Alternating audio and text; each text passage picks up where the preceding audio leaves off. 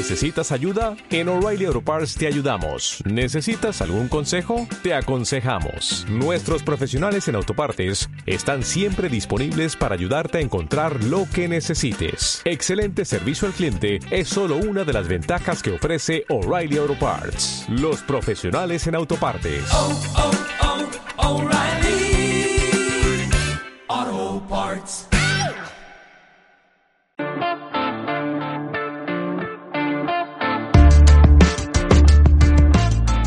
Bienvenidos al Estadio Fantasy Podcast. Yo soy Mauricio Gutiérrez, analista mm, de Fantasy Football. ¿Cómo van con sus drafts? Espero ya hayan tenido algunos y no se esperen hasta unos días antes del inicio de la temporada que estamos ya a nada de que llegue el tan ansiado NFL Kickoff. Se acabó ya la experiencia de los drafts del Estadio Fantasy Bowl, una gran experiencia, eh, lo he dicho eh, en diversas redes, en diversos canales, agradecido con todos ustedes por todos los comentarios, por toda la emoción, por todo lo que se compartió en redes al respecto del Estadio Fantasy Bowl. Fue todo un éxito el día del draft el pasado jueves. Y hoy es un episodio no muy bonito. Vamos a hablar de busts.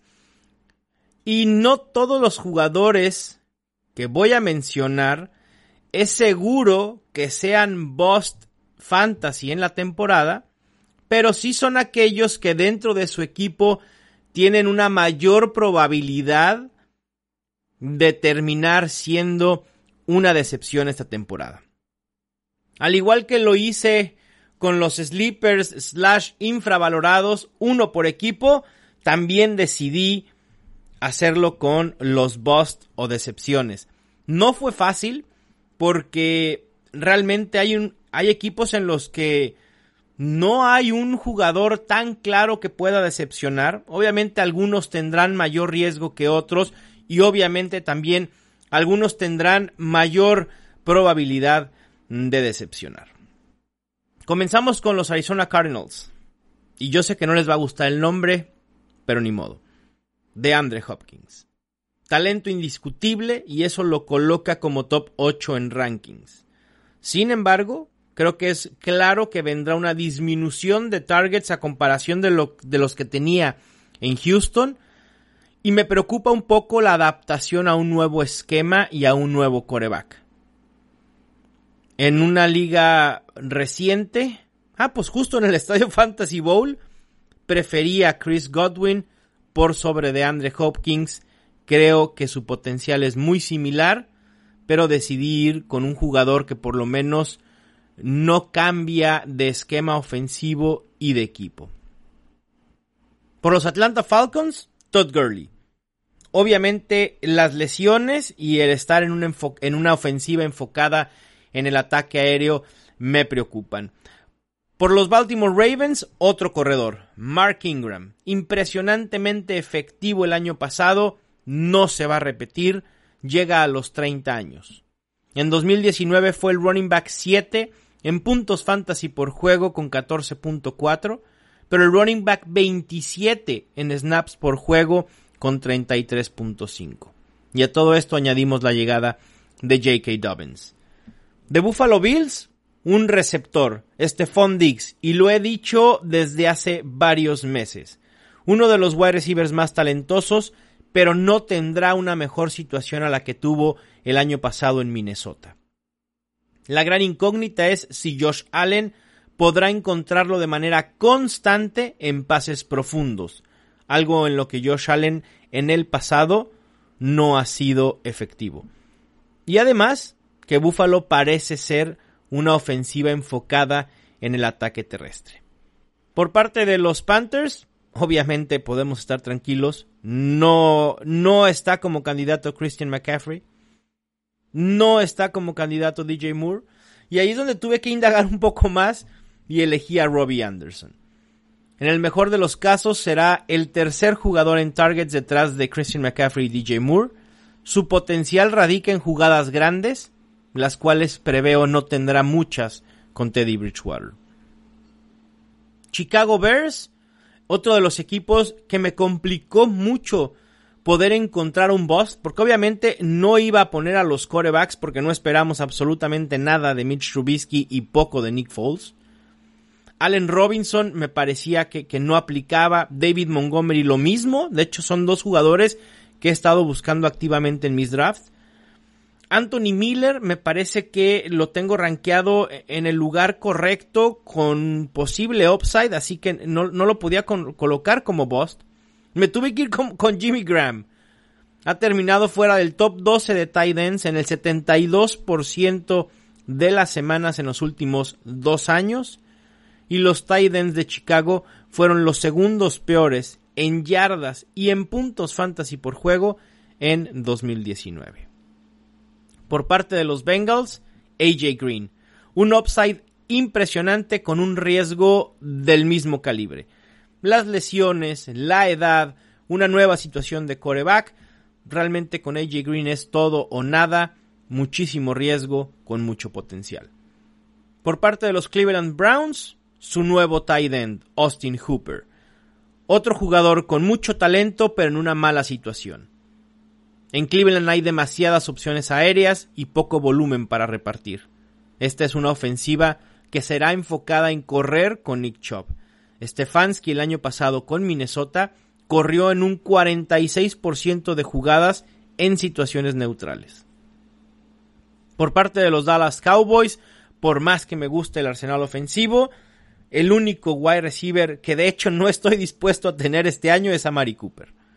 Wide receiver top 15 al final de la temporada, pero que te va a afectar semanalmente por lo inconstante. En 2019 tuvo 6 juegos de 10 o menos puntos fantasy y 5 con al menos 20 puntos fantasy. Esta es una muy buena ofensiva, pero Dak Prescott tendrá muchas más armas a su disposición con la llegada del novato CeeDee Lamb y el surgimiento del tight end Blake Jarwin. En cuanto a los Denver Broncos, Cortland Sutton. Cuidado. Hasta antes del draft de la NFL, realmente me encantaba el potencial de Sutton. Y, y no es un tema de talento, ¿eh? Pero la llegada de Jerry Judy hace que quiera evitar a su costo actual al receptor principal en Denver.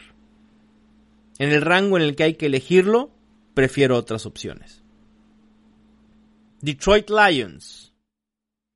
Yo sé que muchos van a decepcionarse de la decepción que puede ser Kenny Golladay. Me encanta como jugador, pero no sé si la situación en Detroit sea la ideal. También me encanta Matthew Stafford. Pero veamos un poco más a fondo los números entre Kenny Golladay y Marvin Jones. Kenny Golladay fue el wide receiver 12 en formatos PPR con Matthew Stafford de las semanas 1 a la 8. Pero su ADP es de wide receiver top 8. En los últimos dos años, Babytron promedia 15.3 puntos fantasy por juego, mientras que Marvin Jones promedia 14.1. La diferencia es poco más de un punto. Y en targets han estado muy parejos.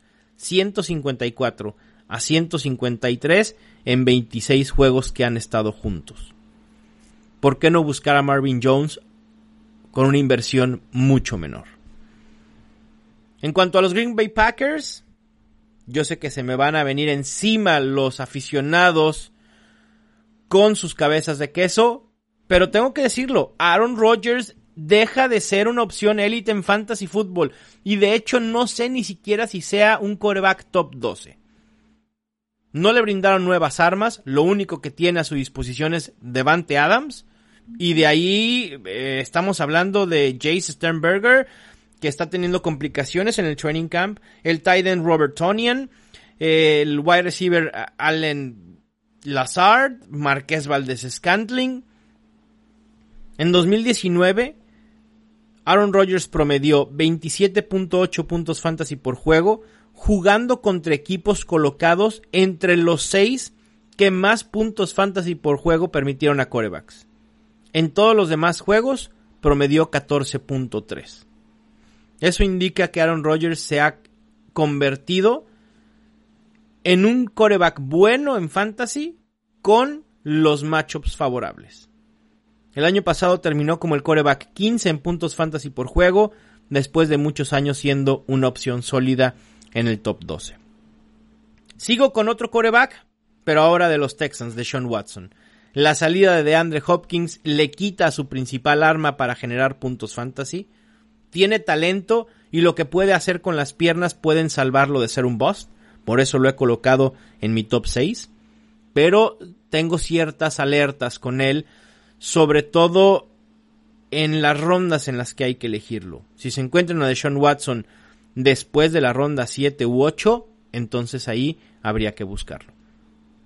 En cuanto a otro equipo de la AFC Sur, los Colts de Indianapolis, Marlon Mack. Sigo y seguiré sin creer que Indianapolis subió en la ronda 2 para elegir a Jonathan Taylor para darle un rol secundario. Mack es el titular en papel, pero el puesto es de Jonathan Taylor. No se hagan bolas. Marlon Mack se ha visto bien debido a la gran línea ofensiva que tiene este equipo. Siguiendo con otro equipo de la AFC Sur, los Jacksonville Jaguars, Leonard Fournette. El volumen es el rey en fantasy y el volumen lo pudiera tener Leonard Fournette en los Jaguars. Por tierra. No esperemos absolutamente por nada que repita sus números por aire con las 76 recepciones que tuvo en 2019. Además, no hay que olvidar los fuertes rumores de la intención de un trade por parte de los Jaguars previo al draft simplemente no hubo postores. Pasando al campeón del Super Bowl, los Kansas City Chiefs, McCall Harmon. Es poco probable que tenga volumen de targets suficientes para ser constante. Es todo o nada con McCall Harmon. Es de esos jugadores con mucho riesgo, pero con potencial. En cuanto a Los Ángeles Chargers, Hunter Henry, otro jugador con talento de sobra, que tiene normalmente muchas lesiones, y que estará en una situación muy diferente sin Philip Rivers.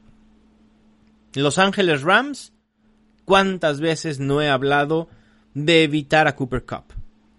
A partir de la semana 13, los Rams cambiaron a una formación 12, es decir, un running back y un tight end, y dos tight ends, perdón. Y esto cambió totalmente el involucramiento de Cooper Cup. Desapareció. Fue otro jugador pasó de jugar un 88% de snaps a solo un 64%. Promedió 3.5 targets por juego menos. Probablemente este año no tenga Cooper Cup en ninguna de mis ligas. Las Vegas Raiders. Qué estadio tan impresionante han construido en Las Vegas. Me encanta por fuera, por dentro se ve espectacular. Qué lástima que no podamos eh, disfrutarlo como aficionados o verlo incluso lleno de aficionados. Ni hablar, tendremos que esperar otra temporada. Y ahí Henry Rocks. A veces creo que se sale de control un poco el hype con jugadores novatos, especialmente con los receptores. Y obviamente suele haber decepciones, pero por regla general los receptores novatos no producen en fantasy. Además, en 2019 este equipo fue el número 28 en porcentaje de jugadas de pase y 30 en porcentaje de pases a wide receivers. Obvio, esto producto de su falta de opciones y obvio la llegada de receptores novatos como Henry Rocks, Brian Edwards y Lynn Bowden aumentará dichos porcentajes, pero aún así seguirá siendo un equipo enfocado en correr con George Jacobs. En cuanto a, los Dolphins de Miami, Devante Parker. Hasta antes de la lesión de Preston Williams, el receptor novato sin draftear superó en targets a Parker 60-52 en las primeras nueve semanas de la temporada. Parker apenas pudo superar en puntos fantasy a Preston Williams por 11.5 a 11.4 puntos fantasy por juego. Es decir, nada. ¿Por qué ir por Devante Parker en la ronda 5, 6 o 7 cuando podemos ir por Preston Williams en la ronda 13, 14 o 15. Los Minnesota Vikings, y aquí probablemente me vaya a equivocar, pero también no quise colocar a otro receptor novato en Justin Jefferson, y me parece que está siendo también sobrevalorado. Pero habrá que tener cuidado también con Adam Thielen. Tiene un piso sólido, pero no le veo el potencial de otros años. La ofensiva está demasiado enfocada en el ataque terrestre. En cuanto a los New England Patriots, mencionar a Julian Edelman. El panorama parecía peor hasta antes de la llegada de Cam Newton, ¿no? Decíamos con Jared Steedman, ¿qué esperar de Julian Edelman? Nada, gracias. Con Cam Newton mejora el panorama. Pero sin embargo, creo que no tiene ese upside que yo busco en rondas medias. Seguirá siendo el arma principal de este equipo por aire, tendrá targets, pero preveo pocos touchdowns. Con los New Orleans Saints, el tight end Jared Cook. Probablemente el tight end más dependiente de touchdowns y ese número bajará invariablemente en 2020. En los últimos 10 juegos de la temporada promedió 4.7 targets por juego. Fue el tight end 18 en esa métrica. Fue el decimocuarto tight end en los últimos 10 años en terminar entre los top 8 tight ends, generando arriba del 30% de sus puntos fantasy por la vía del touchdown. Eso es justo lo que no quieres en un tight end. Porque la variable de touchdown es difícil de predecir en esta posición. Con los New York Giants, otro tight end, Evan Engram. Insisto, al igual que otros muchos que he mencionado aquí, nada en contra de su talento e incluso creo que tendrá muchas oportunidades. Pero me preocupa la lesión que tuvo el año pasado. Se espera que pueda estar sano, pero tengo mis preocupaciones. En cuanto a los Jets, el mismo boss del 2019, Le'Veon Bell. Sigo sin creer a Le'Veon Bell en absolutamente ninguno de mis equipos fantasy. Y las razones son exactamente las mismas que en 2019, o incluso más. Primero Adam Gaze y una mala ofensiva. Y después que Adam Gaze, eh, no sé en qué está pensando, uno de los peores coaches en la NFL, ha llegado a declarar que pretende limitar a Le'Veon Bell para que pueda ser más efectivo, con menos volumen. Es decir, lo quiere mantener más fresco. Si Le'Veon Bell no fue efectivo el año pasado con más volumen, ¿por qué habría de hacerlo con menos? Y además le llevaron a Frank Gore. Y además seleccionaron a la Michael Perrine en el draft. No, gracias.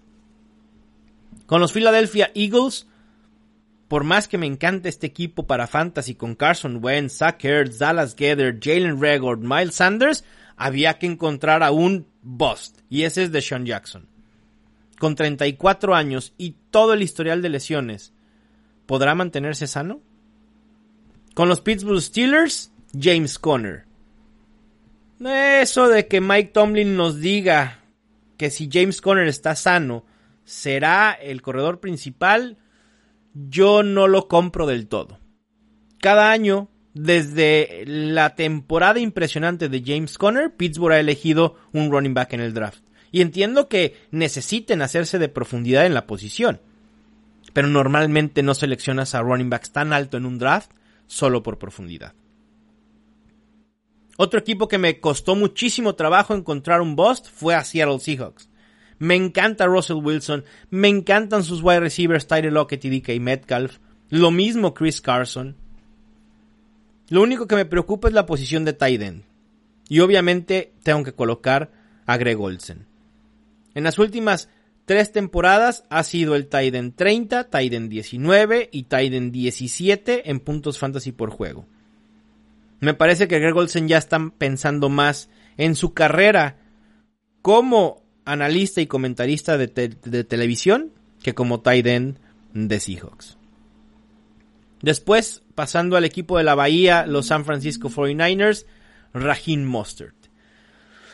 Me encanta el juego terrestre de Kyle Shanahan. El problema es que es muy difícil determinar quién será el viable semanalmente. Cerró espectacularmente el 2019, pero Shanahan seguirá utilizando un ataque terrestre por comité. Y además de Mustard está Tevin Coleman y Jerick McKinnon está teniendo un gran, pero gran training camp. Parece estar totalmente sano y puede ser una opción aérea para San Francisco muy importante. Con los Tampa Bay Buccaneers, el equipo de Tom Brady, Rob Gronkowski. Mucho potencial, aún sin muchos targets, pero el riesgo me parece que es obvio. Y por obvias razones. Con los Tennessee Titans, Ryan Tannehill. Su regresión está más sonada que la marcha imperial de Star Wars. Así de sencillo. Es imposible que Ryan Tannehill tenga el mismo ritmo y la misma efectividad que tuvo el año pasado. Por más que tenga AJ Brown, por más que creamos en el surgimiento de John Smith y por más que Titans vayan a limitarlo en sus intentos de pase corriendo con Derrick Henry, eh, no va a pasar. Ryan Tannehill fue el coreback 3 en pases completos, el coreback 2 en rate de, touchdowns y el coreback 1 en yardas por intento de pase. ¿De verdad esperamos que Ryan Tannehill pueda repetir esos números? Yo no. Y por último, el Washington Football Team. Cualquier running back de los primeros downs. Vamos a quitar a Antonio Gibson de la ecuación porque Antonio Gibson, eh, digamos que es un arma diferente, que puede ser utilizada de manera muy versátil. Pero aquí sería o Adrian Peterson o Bryce Love.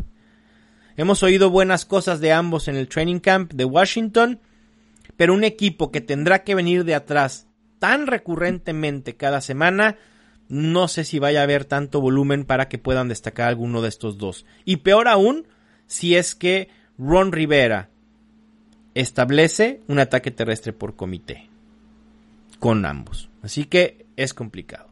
Pero ahí están 32 posibles busts para la temporada 2020 de Fantasy Football.